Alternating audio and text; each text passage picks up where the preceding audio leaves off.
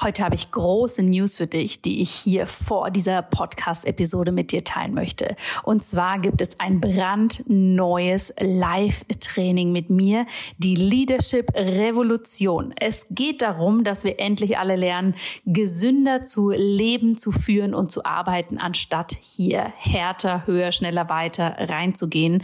Und genau dafür habe ich dieses Leadership Training für dich konzipiert.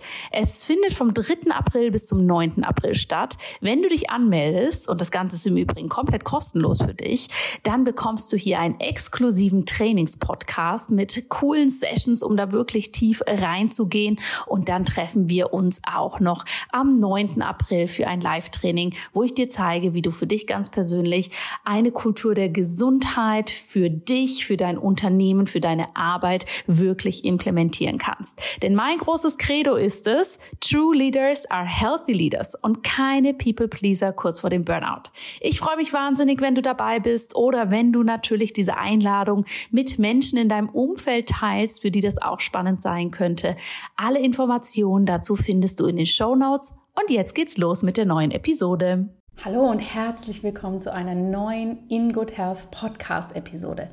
Heute habe ich ein Thema für euch, was sich in letzter Zeit ganz, ganz viel gewünscht wurde und was auch wirklich ein sehr wichtiges Thema ist. Und deshalb habe ich mich da wirklich hingesetzt, habe die einzelnen Daten da zusammengetragen, um das für euch einmal aufzuarbeiten. Ich muss dazu sagen, ich bin nicht bis ins letzte Detail weder als Ärztin noch als Ayurveda-Expertin. Da ist das so ganz meine Expertise, aber ich habe mir größte Mühe gegeben, das trotzdem für euch fundiert zusammenzustellen. Ich weiß, bei diesem Thema gibt es immer viele, viele Abweichungen in der Literatur, in der Anschauung mit anderen naturheilkundlichen Systemen. Aber ich teile dir das heute mit, wie ich es für mich gelernt habe, wie es für mich funktioniert. Und ja, bin gespannt, was du dazu sagst. Und das Thema heute ist dein Menstruationszyklus, wie der aus medizinischer Sicht funktioniert, wie der im Ayurveda in Zusammenhang mit den einzelnen Doshas gesehen wird, was das für einzelne Dosha-Dysbalancen bedeutet und wie wir welche Zyklusphase nutzen können für uns, dass wir da energetisch mit dem gehen, was die Dosha-Konstellation uns quasi gerade anbietet. Ich wünsche dir ganz, ganz viel Freude mit dieser Episode. Lass mich wissen, ob das was ist, mit dem du resonierst. Lass mich aber auch gerne wissen, wenn du das für dich irgendwie anders interpretierst oder umsetzt, denn ich bin natürlich immer froh, wenn ich da auch Neues lernen darf.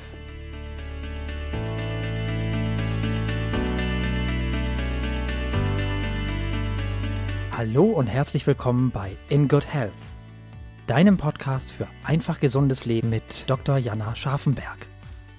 Hier bekommst du die besten Tipps und Neuigkeiten rund ums Thema ganzheitliche Gesundheit, Ernährung, Ayurveda und Yoga.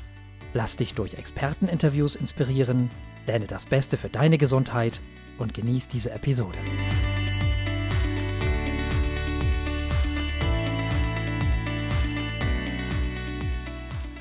Im ersten Schritt möchte ich ganz gern einmal medizinisch, naturwissenschaftlich mit dir besprechen, was der Menstruationszyklus überhaupt ist, dass wir da auch wirklich alle vom gleichen sprechen und du für dich verstehst, was da passiert.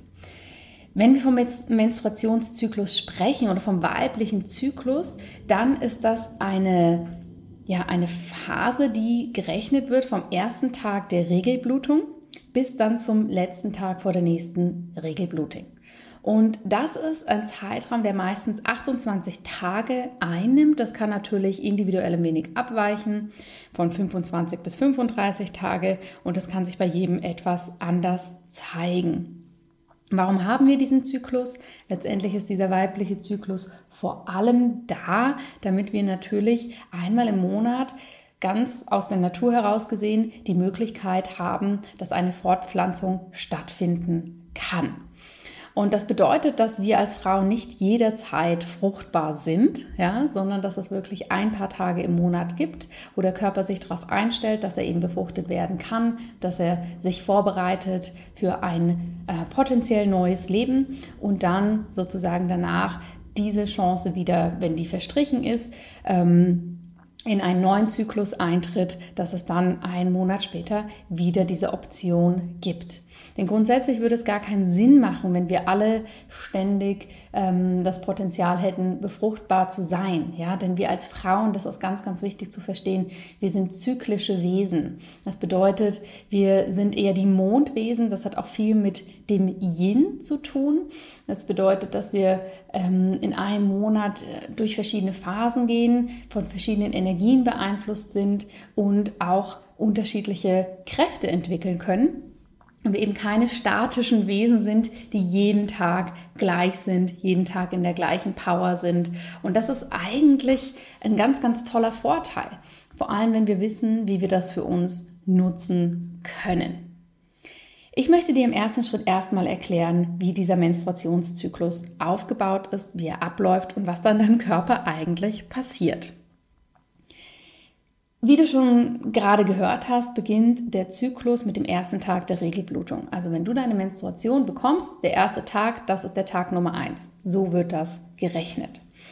Und dann hat man ja diese Regelblutung zwischen drei und fünf, manchmal auch sieben Tage. Auch das ist wieder ein wenig unterschiedlich. Und wenn diese Menstruationsblutung vorbei ist, dann beginnt die erste Phase. Und das ist die Follikelphase, nennt man die. Und in dieser ersten Phase, die, ja, das ist auch so ein bisschen unterschiedlich, wie lange die geht. Wenn wir so ganz, ganz klassisch sprechen, dauert die meistens so, ich sag mal, ähm, ähm, zwischen 11 bis 14 Tage. Und in dieser ersten Phase geht es eben darum, du musst dir jetzt vorstellen, die Menstruation hat stattgefunden, der Körper hat das Blut ausgeschieden und das ist ja nicht reines, flüssiges, pures Blut, was du ausscheidest, so wie es auch in deinen Adern fließt, sondern das ist ja ähm, durchmengt von Schleimhaut und das ist quasi die Oberfläche deiner Gebärmutterschleimhaut weil deine Gebärmutter, die bereitet sich jeden Monat darauf vor, dass eben neues Leben entstehen kann. Und dafür wird auf der Gebärmutter Schleimhaut immer eine Schicht aufgebaut, mm, die wächst und wird größer, ja, und diese Schleimhaut baut sich auf, dass dann quasi sich wieder ein Ei dort einnisten könnte. Und das passiert in der ersten Zyklushälfte, die wir Follikelphase nennen. Das bedeutet, diese alte Gebärmutterschleimhaut ist abgestoßen und jetzt beginnt die Schleimhaut sich erneut aufzubauen. Man nennt das Proliferationsphase und zeitgleich reifen in den Eierstöcken Eierbläschen an oder Eibläschen. Und die enthalten jeweils Eizellen. Ja, wir haben ja in unseren Eierstöcken wahnsinnig viele, viele kleine Eizellen. Die sind schon spannenderweise vor unserer Geburt angelegt und bei jedem, in jedem Zyklus reifen dann eine gewisse Anzahl an. Und dann ist es aber so, dass ab einem gewissen Punkt sich nur eines von diesen Eibläschen komplett entwickelt und ausreift. Und in dem Eierstock ist es dann wirklich so, dass das dann aufplatzt und die Eizelle da rausgegeben wird. Und aus dem Eierstock wird die Eizelle dann quasi in ähm, den Leiter gegeben, ja, dass es dann zur Gebärmutter gebracht wird. Also von dem Eierstock über den Leiter hin zur Gebärmutter.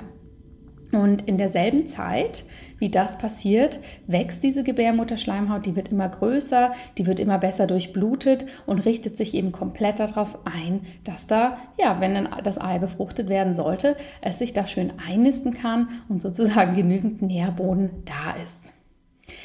In dieser Zeit, in der Follikelphase, steigt das Östrogenlevel in unserem Körper an.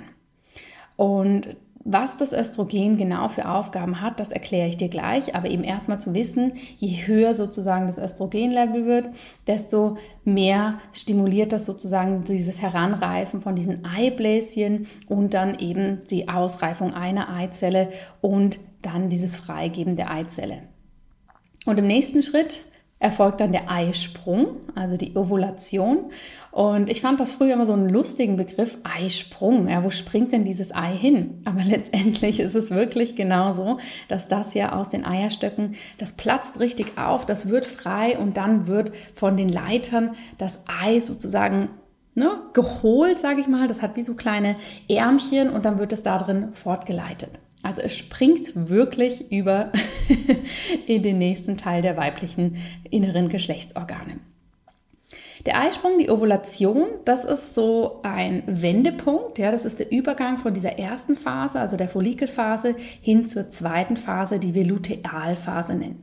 Und der Eisprung erfolgt eben meistens 11 bis 16 Tage, nachdem die Regelblutung durchgeführt war. Aber hier gibt es verschiedene Ansichten. Das kann dir ein ausgebildeter Gynäkologe wahrscheinlich noch besser erzählen. Und die richtigen Zeiten bis in die Tiefe, die zu verstehen, das ist natürlich auch gar nicht so relevant jetzt hier für den Podcast, sondern es geht mehr darum zu verstehen, was passiert da in dir. Und das Spannende ist, dass ganz, ganz viele Frauen diesen Eisprung sogar merken. Ja, das kann sein, dass es sich durch leichte Schmerzen im Unterbauch, so ein Mittelschmerz nennt man das, dass sich das bemerkbar macht, dass man wirklich merkt, oh ja, da passiert jetzt was. Und wir haben ja zwei Eierstöcke und normalerweise haben wir beim Eisprung eben den Zustand, dass ein Ei ausgereift ist und weitergeleitet wird. Und das heißt, die Eierstöcke, die wechseln sich ab und das ist so ein bisschen zufällig, wer wann welches Ei bereitstellt. Der Eisprung, wie gesagt, markiert einen Wendepunkt und dann kommen wir in die zweite Zyklushälfte. Die nennen wir Lutealphase oder Gelbkörperphase. Und das ist die Phase zwischen Eisprung und dem Beginn der nächsten Regelblutung. Und die dauert je nach Zyklus ja, zwischen 12 und 16 Tage, dass wir insgesamt so plus minus auf die 28 Tage kommen. Und nach dem Eisprung passiert eben genau das, dass dort im Eierstock, wo die Eizelle eben freigesetzt wurde, ja, dieser Bereich, das ist dann keine leere Hülle, wo gar nichts mehr passiert, sondern die wandelt sich um in einen sogenannten Gelbkörper. Das sieht dann einfach sehr gelblich aus. Und diese Hülle, ich nenne es jetzt mal ganz vereinfacht so, die fängt dann an, Hormone auszuschütten, und zwar das Progesteron. Also in der zweiten Zyklushälfte flacht das Östrogen ab und dafür ist das andere wichtige Hormon für uns, das Progesteron, hoch. Und das Progesteron sorgt quasi dafür, dass die Gebärmutterschleimhaut, die sich ja schon so schön aufgebaut hat, dass sie sich noch weiter ausbreitet noch dicker wird. Und in dieser Phase, das ist eben ganz spannend, steigt durch das Progesteron auch die Körpertemperatur ganz leicht an. Und das ist auch der Grund, warum viele als Verhütungsmethode bzw. als Methode, um schwanger zu werden, die Temperaturmessung machen. Die ist nicht zu 100% zuverlässig, aber wenn man das wirklich sehr, sehr genau und akribisch immer misst, dann kann man da natürlich schon sehen, dass in dieser Zeit die Körpertemperatur um 0,5 oder 1 Grad Celsius angestiegen ist und die sinkt dann eben wieder kurz vorm Eintritt der Menstruation. Denn egal, ob die Eizelle befruchtet wird oder nicht, sie wandert in die Gebärmutter. Und jetzt sind natürlich zwei verschiedene Möglichkeiten, die sich hier ausbilden können. Kommt es zu keiner Befruchtung, ja, dann bildet sich dieser Gelbkörper, also diese, ich sag mal, diese Hülle im Eistock, die das Progesteron produziert hat, die bildet sich wieder zurück.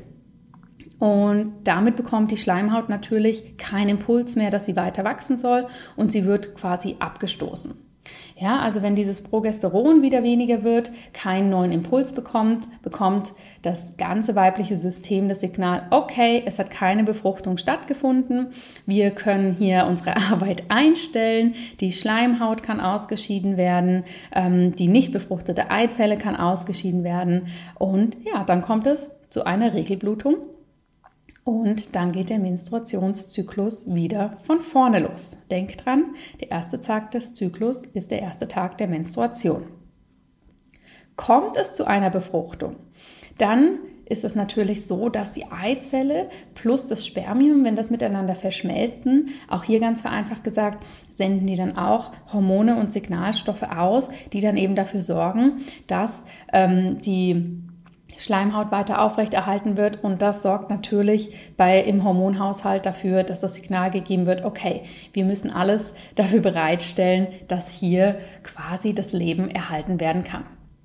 Also nochmal kurz zusammengefasst, der Menstruationszyklus wird gezählt vom ersten Tag der Regelblutung bis zum letzten Tag vor der nächsten Regelblutung. Die erste Zyklushälfte ist die Follikelphase. Da wird alles daran gesetzt, dass die Gebärmutterschleimhaut schön aufgebaut wird, dass die schön wächst. Und auf der anderen Seite wird dafür gesorgt, dass in den Eierstöcken aus ganz, ganz vielen Eibläschen eine Eizelle heranwächst. Dann haben wir einen Wendepunkt, das ist der Eisprung, die Ovulation. Hier wird wirklich ein Ei freigegeben. Das wandert dann in die Gebärmutter und die Hülle, wo dieses Ei freigegeben wird, das ähm, übernimmt die Hormonproduktion, allen voran das Progesteron. Und dann kommen wir in die zweite Zyklusphase, die wir Lutealphase oder Gelbkörperphase nennen. Und die ist eben zwischen Eisprung und Beginn der nächsten Regelblutung. Kommt es zu keiner Befruchtung, dann wird das Signal gegeben vom Körper, okay, es hat keine Befruchtung stattgefunden, wir können die Schleimhaut wieder abbauen, wir brauchen diese Eizelle nicht mehr und es kommt zur Menstruationsblutung. Im zweiten Schritt möchte ich einmal kurz auf die zwei wichtigsten Hormone eingehen, die den Menstruationszyklus maßgeblich mit beeinflussen. Natürlich gibt es hier noch viel, viel mehr, aber wir wollen es ja dann doch auch einfach halten. Und deshalb möchte ich dir erklären, was Östrogen und Progesteron eben machen. Östrogen ist ganz, ganz wichtig, denn das Östrogen ist vor allem in der ersten Hälfte des Zyklus ein ausschlaggebendes Hormon, was während der ersten Phase, also ne, denk nochmal dran, wenn die Menstruation vorbei ist, bis hin zum Eisprung, wird das kontinuierlich mehr ausgeschüttet und wenn es sozusagen seinen Peak erreicht hat, also wenn es am höchsten Punkt ist, bei der Ovulation, dann ist auch der Zeitpunkt der maximalen Ausschüttung, also dann haben wir wirklich den höchsten Östrogenspiegel ähm, im Blut. Und dann sind wir auch am meisten davon beeinflusst. Das heißt, wenn man bei einer Frau misst, oh, wie viel Östrogen ist denn da vorhanden, dann ist das sehr, sehr zyklusabhängig. Ne, das kann innerhalb dieser 28 Tage natürlich massiv schwanken, weil in der ersten Hälfte baut es sich immer mehr auf, dann haben wir den Peak und dann lässt es aber eben auch abrupt nach und dann ist ein anderes Hormon wichtig. Östrogen ist für uns ganz, ganz relevant als Frauen, weil es vor allem dafür sorgt, dass die weiblichen Geschlechtsmerkmale ausgebildet und erhalten werden, dass die Brust sich entwickelt, Aufbau der Milchdrüsen und natürlich auch für die Gebärmutter ganz, ganz wichtig ist. Und jeden Monat sorgt es eben dafür, dass die Schleimhaut sich gut aufbaut. Und ähm, ja, Östrogen hat natürlich auch für uns insgesamt, für die Stimmung und so weiter eine ganz, ganz wichtige Wirkung. Nachdem dann der Eisprung stattgefunden hat, gibt es dann hier quasi einen Switch und das Progesteron wird dann mehr. Das Progesteron zählt zu den Gestagenen und das ist eben das Hormon, was da in diesem Gelbkörper gebildet wird, also diese Hülle, die die Eizelle freigegeben hat. Und das Progesteron ist eben dafür da, um die Gebärmutterschleimhaut ähm, nochmal auf die Einnistung der befruchteten Eizelle vorzubereiten. Und deshalb ist natürlich Progesteron ein ganz essentielles Hormon für uns, um eine Schwangerschaft überhaupt zu ermöglichen. Und der Progesteronspiegel im Blut ist daher auch ein wichtiger Indikator, wie es denn mit der Fruchtbarkeit aussieht. Progesteron, was ist hier wichtig? Ne, da ist auch wieder die Ausschüttung während des Monats natürlich nicht gleich, sondern hier ist eher die zweite Phase dann des Zyklus wichtig dafür. Und wenn es eben zu einer Schwangerschaft kommt, dann bleibt der Progesteronspiegel hoch. Wenn es zu keiner Schwangerschaft kommt, dann nimmt er eben wieder ab.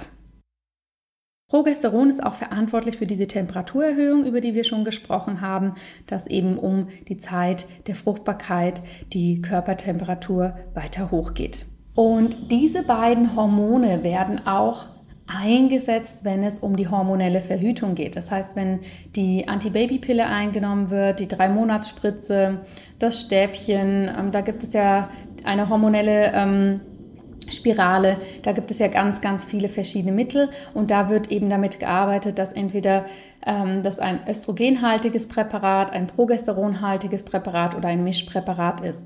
Und das bedeutet, die Funktion dieser Pillen sieht so aus, dass quasi in den hormonellen Kreislauf oder Zyklus eingegriffen wird und eben dafür gesorgt wird, dass keine Schwangerschaft zustande kommt, weil eben künstlich ähm, das ein oder andere Hormon hoch bzw. niedrig gehalten wird. Und das funktioniert ja erwiesenermaßen erstmal sehr, sehr gut. Aber natürlich muss man sich da klar machen, dass man sehr in den Hormonhaushalt, in den eigenen eingreift und dass man eben aus diesem zyklischen Sein herauskommt und eher so, so eine Statik drin hat, weil man nimmt diese Pille ja jeden Tag ein Und ja, da kann natürlich diese natürliche Anpassung und Veränderung der Hormone nicht mehr ganz so gut funktionieren. Und ich möchte hier weder positiv noch negativ über die Antibabypille oder die hormonelle Verhütung sprechen. Ich, mir ist es einfach wichtig, dass sich jeder klar macht, dass man da sehr eingreift. Und das Problem ist einfach, dass sehr, sehr viele Frauen schon in jungen Jahren die Pille nehmen, also meistens in der Pubertät, entweder wegen der Haut oder auch für eine sichere Verhütung. Und das natürlich häufig damit zusammenhängt, dass man dann seinen Körper seine Weiblichkeit gar nicht so kennenlernen kann und viele Frauen einfach gar nicht wissen, wie sie über den Monat ihren Körper ähm, lesen können, wie der sich verändert und wie man das auch für sich ein wenig annehmen kann und nutzen kann. Und das möchte ich dir jetzt im nächsten Schritt gern mal mit den ayurvedischen Phasen des Zyklus erklären, denn das macht wunderbar nochmal klar, was passiert eigentlich in welcher Phase? Wie hängt das mit den Doshas zusammen? Und was kann man da auch für sich machen? Wie kann man das einfach aus dem Energetischen heraus nutzen? Und wie kann man vielleicht auch Ayurveda einsetzen, um diese Phasen ein wenig abzupuffern, wenn man die jetzt sehr, sehr intensiv spürt? Im Ayurveda haben wir ja die drei Doshas, Vata, Pitta und Kaffer. Wenn das jetzt ganz, ganz neu für dich sein sollte, dann bitte ich dich, hier auch noch einige andere Podcast-Episoden anzuhören, dass du ein wenig vertrauter wirst mit diesen Begriffen. Aber grundsätzlich können wir sagen, Watter ist so das sehr luftige, Pita das feurige und Kaffer das erdende. Und hier wird der Menstruationszyklus auch anhand dieser drei Doshas eingeteilt. Das heißt, Vata, das Luftige, ist vom ersten Tag der Blutung so ungefähr ja, bis zum Tag 5 oder 6. Anschließend kommt dann die Kapha-Phase, die vom Ende der Blutung hin ist bis zum Eisprung. Und dann haben wir die Pitta-Phase, die vor allem den Eisprung markiert und dann bis zum Start der nächsten Menstruation geht. Und das können wir auch ganz schön anhand der Jahreszeiten uns nochmal besser vorstellen. Ja? Starten wir hier mal mit Pitta. Also Pitta, das Feurige, das ist sozusagen unser absolutes Hoch. Hier sind wir voll im Saft, in unserer vollen Energie, ja, richtig gut unterwegs. Und das sind wir auch beim Eisprung. Also die Pitta-Phase, der Sommer sozusagen, im kompletten Hoch zu sein, das ist wirklich die Zeit rund um die Ovulation. Das ist die Pitta-Phase, die dann langsam etwas ausläuft und nach dem Sommer quasi kommt dann der Herbst, das Windige, das Luftige, das ist dann die Watterphase und das ist dann, wenn du dir das in der Natur vorstellst, dann auch die Phase, wo quasi alles sich etwas zurückzieht, die Bäume ihre Blätter verlieren, ähm, dass alles abstirbt vordergründig und das passiert ja im Herbst, nicht nur in der Natur, sondern in der Watterphase dann auch in uns mit Beginn der Menstruationsblutung. Und wenn diese vorbei ist, also wenn der Herbst vorbei ist, dann kommt der Frühling, dann kommt wieder die aufbauende Phase. Ne? Die Gebärmutterschleimhaut wird wieder mehr, in der Natur kannst du es sehen, dass alles wieder zu sprießen ähm, beginnt, sich quasi wieder auf neues Leben eingestellt wird. Und das ist der Frühling auch in uns mit der Kafferphase, der eben von Ende der Blutung bis wieder hin zur Ovulation geht.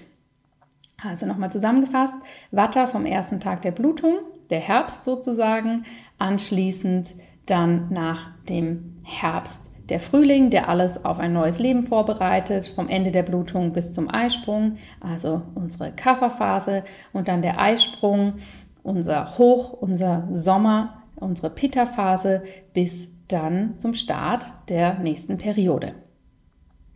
Was bedeutet das, wenn wir das unter diesen Aspekten anschauen? Das bedeutet, dass wir jede dieser Phasen in unserem Zyklus natürlich anders energetisch nutzen können, uns da die Doshas ein wenig ähm, ja, zunutze oder zu eigen machen können, die sinnig einsetzen und natürlich auf der anderen Seite, wenn wir sehr von einem Dosha eh schon beeinflusst sind, merken wir da wahrscheinlich die meisten Symptome oder vielleicht auch Unannehmlichkeiten im Zyklus. Lasst uns auch hier mit der Pitta-Phase, also mit dem Eisprung, beginnen.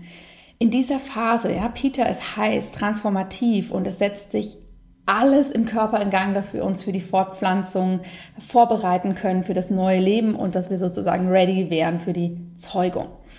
in der Pitta-Phase, die ja mit dem Eisprung startet, ist das Östrogen wahnsinnig hoch. Ja? Das sorgt dafür, dass das Ei springen kann und anschließend natürlich dann auch das Progesteron. Und diese Phase können wir wirklich nutzen, diese Pita-Energie, das merken die meisten von euch auch. Wenn ich den Eisprung habe, dann bin ich wirklich in absoluten Hoch. Meine Haut ist gut, ich bin voller Energie, die Augen strahlen. Es ist alles wirklich darauf eingestellt, ganz von der Natur vorbereitet, dass ich jetzt sozusagen auch möglichst attraktiv wirke nach außen und natürlich ähm, unbewusst ne, auf diesen ganz äh, primitiven Ebenen, sage ich mal, nach außen sende, okay, ich könnte jetzt befruchtet werden. Und diese Pita-Energie und diese Phase ist meistens auch eine wunderbare Zeit, um ja, das wirklich produktiv zu nutzen, also um seine Sachen umzusetzen. Ne? Eine Powerphase, gut in Verhandlung zu sein, Dinge zu erledigen, alles fertig zu bekommen, was man noch machen möchte. Also quasi die Ernte die To-Dos abzuarbeiten, im Team zu arbeiten, delegieren, Verhandlungen zu machen. Also diese Energie kann man wirklich wunderbar nutzen, gerade natürlich die Tage um den Eisprung herum. Haben wir diese Energie bewusst, aber auch unterbewusst? Und ich kenne tatsächlich einige Frauen, die sagen, okay, diese Phase nutze ich, wenn ich Verhandlungen führen muss, wenn ich ähm, Vorträge halten muss, um wirklich diese Energie komplett für mich zu nehmen. Wenn wir jetzt aber grundsätzlich schon sehr, sehr viel Pita in uns haben, dann kann, gerade wenn es dann in Richtung Blutung geht, die ja dann quasi so einen Übergang markiert zwischen Pita und Vata, also zwischen Sommer und Herbst, zwischen Feuer und Luft, das kann einen ganz schön durchwirbeln und das klassische PMS hervorrufen, also das prämenstruelle Syndrom. Und das kann häufig eine Imbalance von Pitta und oder Watter darstellen. Das wird dann natürlich individuell angeschaut und kann dafür sorgen, dass uns diese heiße und sehr bewegte Energie ganz schön durchwirbelt. Ne? Da fühlen wir uns ja manchmal auch so richtig durch den Wind und ähm, sind unruhig, haben irgendwelche Gelüste, sind irgendwie unkontrolliert und das kann eben diese Imbalance von Peter und Watter darstellen. Und das ist eine gute Zeit, die wir wirklich nutzen können. Je nachdem, ob jetzt eher das Luftige oder das Feurige vorherrscht, ist es natürlich zum einen gut, wenn wir hier einen kühlen Kopf bewahren, also uns abkühlen. Das können wir zum Beispiel sehr, sehr gut mit Aloe Vera machen. Ähm, oder aber auch, wenn wir merken, okay, wir verlieren hier so ein bisschen die Erdung, gerade in der Zeit kurz vor der Menstruation, die ja dann schon sehr wattergeprägt ist, dass man wirklich schon in den Rückzug geht, sich Ruhe gönnt, sich ähm, alles, was Erdung und Zentrierung bringt, wirklich ins Leben holt. Das bedeutet nicht so viele Termine, nicht so ähm, ein exzessiver Sport, sondern eher Ruhe und Gelassenheit und ja, schon mal den Blick nach innen wenden. Was auch eine spannende Ansicht im Ayurveda ist, dass wenn man merkt, dass in dieser Phase gerade das Pita extrem hoch ist, ja, viele Frauen haben tatsächlich bei der ähm, prämenstruellen Phase, auch Hitzewallung, dass man hier die Kühlung nicht nur innerlich zum Beispiel durch Aloe Vera hervorruft, sondern dass man auch wirklich sagt, okay, wir stärken die Leber nochmal, dass die wirklich gut arbeiten kann und der Stoffwechsel gut funktioniert und die nicht überfordert ist mit diesem ganzen Hormoncocktail, der jetzt in uns rumschwappt und die Leber diese Hormone wieder abbauen muss. Und die Leber können wir gut stärken, indem wir jetzt hier ganz besonders darauf achten, dass wir keinen Alkohol trinken, und dass wir vielleicht zusätzlich aus ayurvedischer Sicht noch Kurkuma zu uns nehmen, um zu schauen, dass der Stoffwechsel wunderbar funktioniert. Nach der Pita-Phase, nach unserem Sommer, nach dieser heißen Phase, die uns sehr, sehr produktiv macht, kommt dann eben die Vata-Phase, die wir eben beim PMS schon ein wenig als Unruhe merken können. Und bei Vata ist es eben so, dass das eine Energie ist, die nach unten zieht. Ja? Und Vata ist ein sehr bewegtes Dosha. Das hat sehr viel mit ähm, körperlichen Bewegungen, mit den ganzen neurologischen Prozessen in uns zu tun. Und das sorgt eben dafür, dass die Gebärmutter sich zusammenziehen kann, dass es zu diesen Kontraktionen kommt und dann auch zu einer Ausscheidung des Blutes. Und wenn unser Vata eh schon sehr hoch ist, dann kann das natürlich für uns Beschwerden ähm, zur Folge haben, die wir merken, dass die Menstruation recht schmerzhaft ist, dass ähm, sehr, sehr viel Blut kommt, aber auch, dass wir merken, okay, wir neigen da zu Verstopfungen oder zu Schmerzen im unteren Rücken.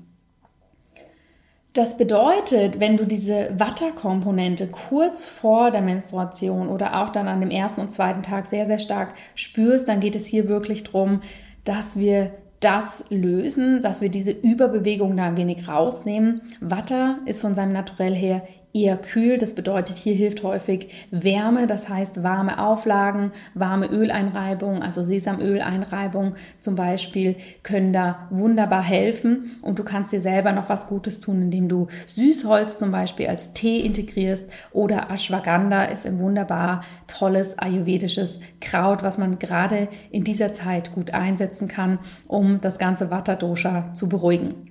Ich möchte hier darauf hinweisen, dass das allgemeine Empfehlungen sind. Das heißt, wenn dich das interessiert und du das spannend findest, dann solltest du das unbedingt nochmal individuell mit einem Ayurveda-Arzt oder Therapeuten anschauen und dann dementsprechend dir da auch individuell etwas zusammenstellen lassen. Denn auch wenn das Naturkräuter sind, haben die alle eine Wirkung, eine hohe Potenz und die sollten natürlich ganz gut für dich auf deinen Typ und auf deine aktuelle Situation abgestimmt sein. Wie können wir diese Watterphase, den Herbst, gut für uns nutzen? Der Herbst ist ja allgemein eine Zeit, auch wenn wir hier häufig gegen unsere Natur leben, wo wir uns nach innen kehren, wo wir in die Ruhe kommen, in die Innenansicht. Und das bedeutet, das ist eine Phase, die uns sehr intuitiv macht, die von uns Wärme braucht, die aber auch unsere Kreativität fördert, wenn wir sie denn zulassen. Häufig ist ja das Problem, dass wir das sehr missachten und in dieser Watter Phase eben nicht die schönen Komponenten des Vata nutzen, sondern einfach weitermachen in unserem Leben und nach außen gehen und merken, ui, da kommen wahnsinnig viele Einströme von außen, die unser Vata-Dosha noch mehr anregen, dass es wieder sehr überhöht ist und dafür sorgt, dass eben diese Symptome, die wir gerade besprochen haben, da nochmal ganz schön in die Höhe schnellen. Also die Menstruationszeit, und das werden die meisten von euch ja eigentlich intuitiv für sich merken, das ist eine Zeit, gerade die ersten ein, zwei Tage, die wir wirklich für uns nutzen können, in die Ruhe kommen, ne? vielleicht auch mal eine Reflexion machen, was war den letzten Monat, was ist passiert, welche Ziele habe ich für mich umgesetzt, was ist gut gelaufen, was ist nicht so gut gelaufen, was möchte ich für den nächsten Monat mitnehmen. Also wir können da schon Pläne schmieden, kreativ sein ohne gleich in die Umsetzung zu kommen, sondern eher in das Träumerische gehen und sich natürlich ausruhen und ganz, ganz viel nähren und Wärme geben. Und das Schöne ist eigentlich beim weiblichen Zyklus, dass wir jeden Monat wirklich eine Reinigungsphase haben, ja, dass der Körper sich sozusagen auf energetisch-spiritueller, aber vielleicht auch körperlicher Ebene jeden Monat einmal erneuert. Und wenn wir diese Zeit wirklich nutzen und in den Rückzug gehen, in die Reinigung gehen, das vielleicht auch mit schönen kleinen Ritualen, da kann sich jeder was für sich selbst zu Hause aussuchen, unterstützen, können wir da wirklich schön mit dem gehen, was die Natur uns anbietet und das auch kraftvoll nutzen. Denn auch wenn sich das erstmal kontra intuitiv anhören mag, ist es wirklich so, dass du in dieser Zeit sehr, sehr offen bist, sehr empfänglich bist und eigentlich, wenn wir es zulassen, wunderbare Ideen kommen können. Nach dem Herbst und Winter, nach dieser Zeit, die nach innen gekehrt ist, kommt dann die Kafferphase. Das ist unser Frühling.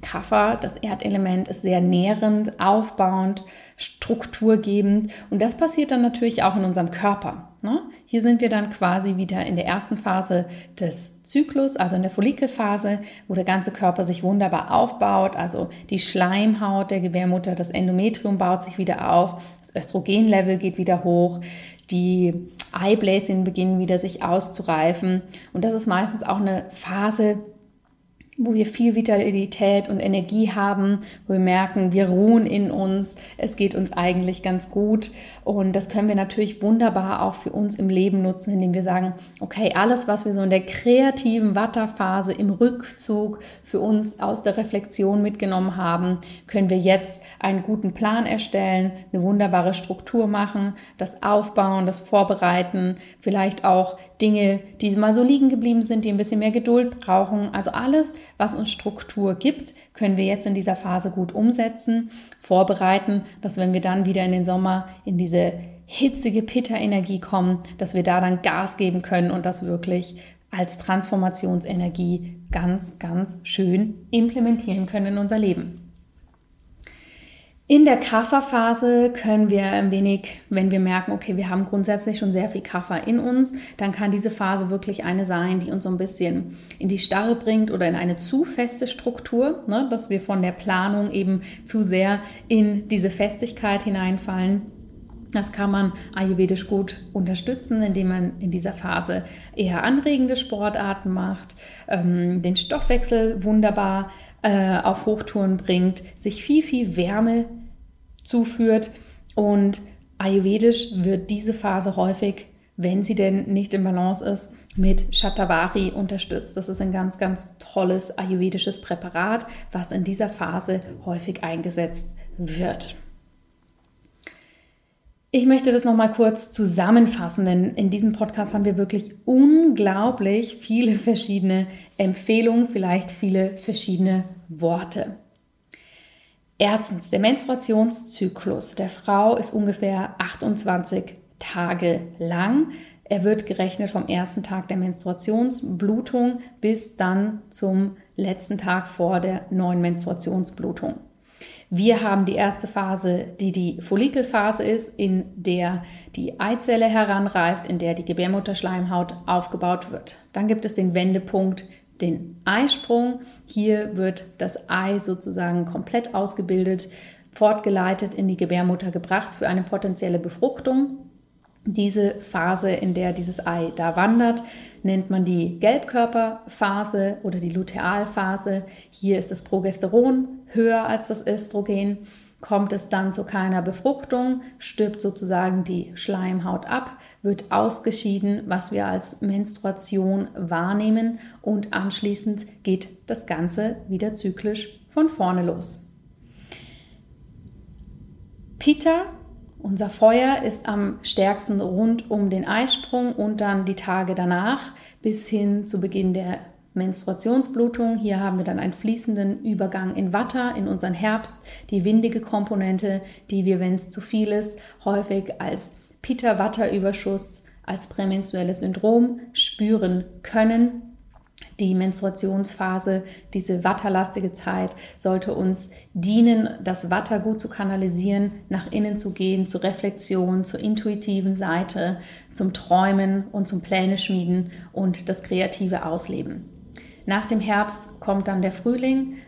Das ist unsere Kafferphase, aufbauend, nährend. Der ganze Körper regeneriert sich. Das ist eine Phase, die wir wunderbar nutzen können, um eben all diese Träume und Pläne, die wir hatten, in die Umsetzung zu bringen und daran zu arbeiten, bevor wir dann wieder zum Eisprung in unser Peter hochkommen, wo wir dann wirklich die absoluten Macher sind und diese Energie ganz, ganz stark nach außen strahlen.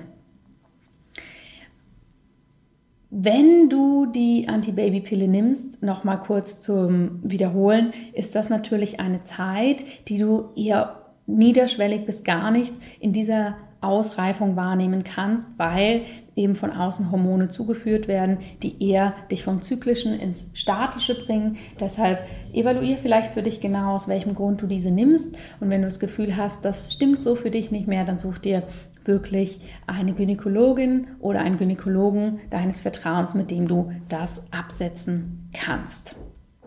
Ich hoffe, das hat dir einen guten Einblick gegeben, wie das im Ayurveda funktioniert, wie das in der Schulmedizin funktioniert, wie die einzelnen Doshas da wirken, mit einem kleinen Ausblick was allgemein in welcher Phase, wenn das Dosha zu stark ist, was da für Komponenten aus dem Ayurveda eingesetzt werden. Das sollte, wie gesagt, immer abgesprochen werden. Und ja, ich möchte dir zum Abschluss so diese kleine Übung mitgeben. Notier dir doch wirklich mal, wie dein Zyklus abläuft. Lern dich und deinen Zyklus kennen.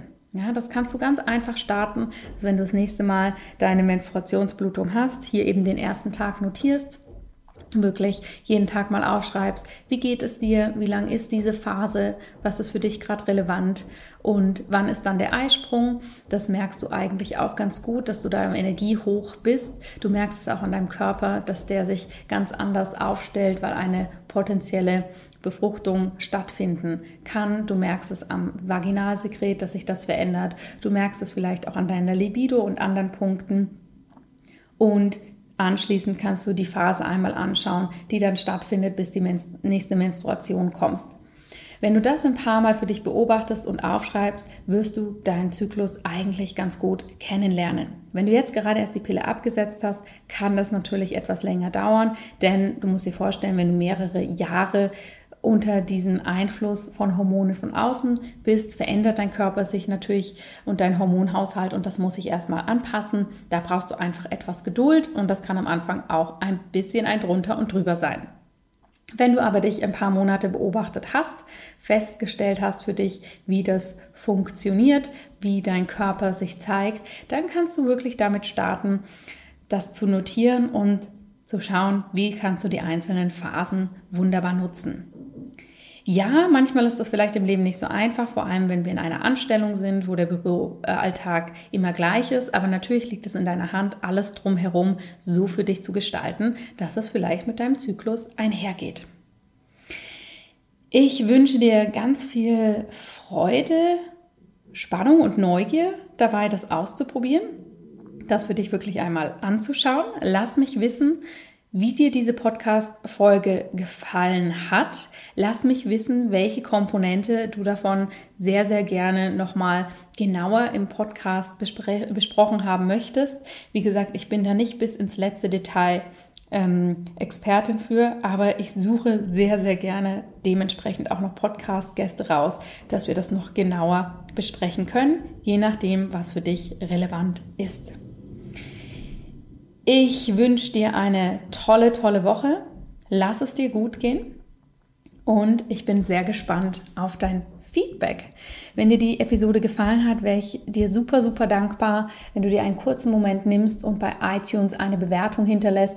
Denn je mehr positive Bewertungen es gibt, desto mehr Leute können diesen Podcast kennenlernen, können von diesem Wissen über ganzheitliche Gesundheit profitieren. Und ja, das wäre für mich der schönste Lohn für meine Arbeit, für die Mühe und Energie, die ich da reinstecke, was ich sehr, sehr gerne mache, um dir diese Themen hier wirklich auch kostenfrei näher bringen zu können. Hab eine schöne Woche und bis bald. Vielen herzlichen Dank, dass du heute wieder dabei warst. Wenn dir diese Folge gefallen hat, dann hinterlass uns gerne eine positive Bewertung bei iTunes. Alle Show Notes und weiteren Informationen findest du auf www.de in-good-health.com. In Good Health. Einfach gesund leben.